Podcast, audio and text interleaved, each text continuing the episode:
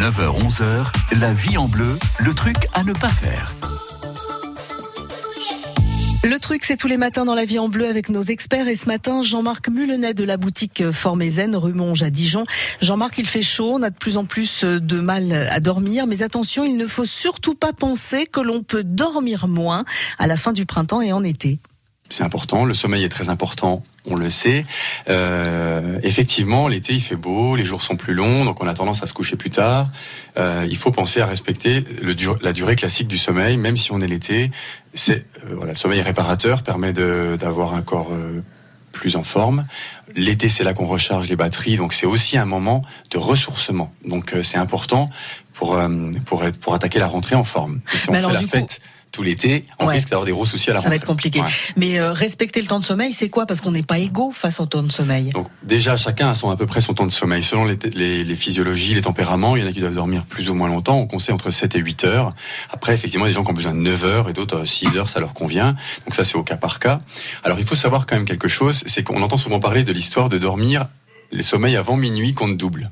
Ouais, Alors ça paraît une légende de, de nos grands-parents, mais ce n'est pas une légende. On retrouve ça même dans la médecine traditionnelle, dans l'Ayurveda.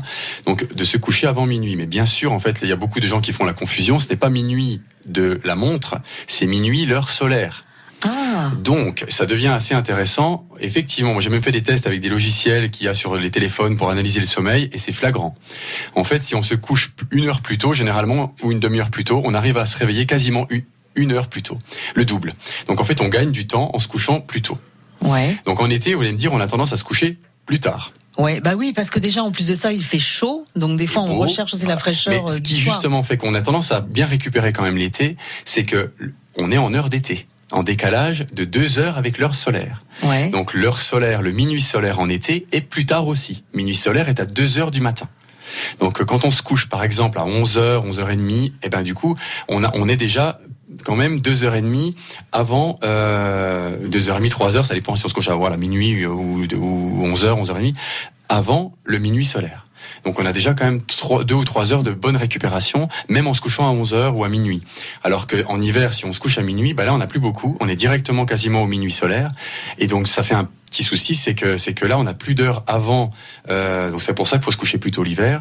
On a plus d'heures avant minuit solaire, et donc on a tendance à devoir rester plus longtemps au lit le matin parce que les heures de la, du début de journée compensent moins, rechargent moins le corps.